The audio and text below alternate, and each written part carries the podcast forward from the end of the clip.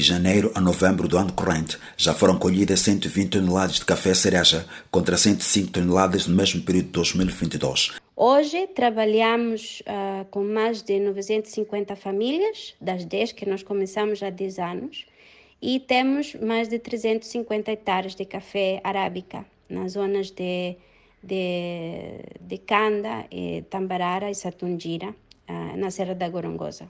Zonas que mantinham entrincheirados os ex-guerrilheiros de Arnamo. Até junho último, disse em entrevista à Voz da América Sofia Molima, gestora de produtor da Gorongosa nos últimos três anos, de 2019 a 2022, e após o encerramento das últimas bases de Arnamo, no âmbito do processo de desarmamento, desmobilização e reintegração social dos ex-guerrilheiros, prosseguiu Sofia Molima, a produção de café teve um acréscimo de mais de 200 toneladas. Mas também tivemos um re, re, reinício do, do conflito, especificamente nas zonas onde nós trabalhamos, então as atividades tiveram que parar por alguns anos e não foi até 2018 que nós começamos já com mais força. Vincando que o projeto fornece insumos e técnicas de produção aos camponeses para garantir a qualidade de café, mas também facilita o acesso ao mercado. Este ano fechamos a colheita com 120 mil toneladas de café cereja, o que, o que vai dar mais ou menos a 15 toneladas de café verde.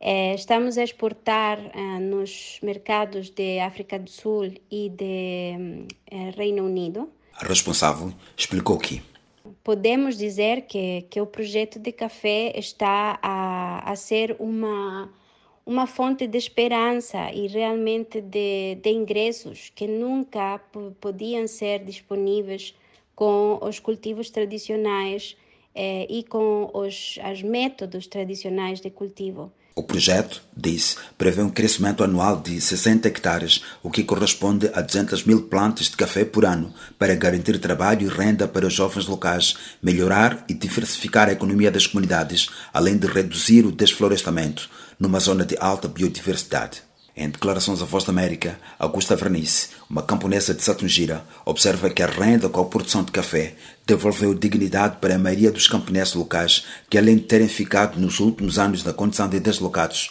enfrentaram fome depois da guerra. André Batista, para a Voz da América.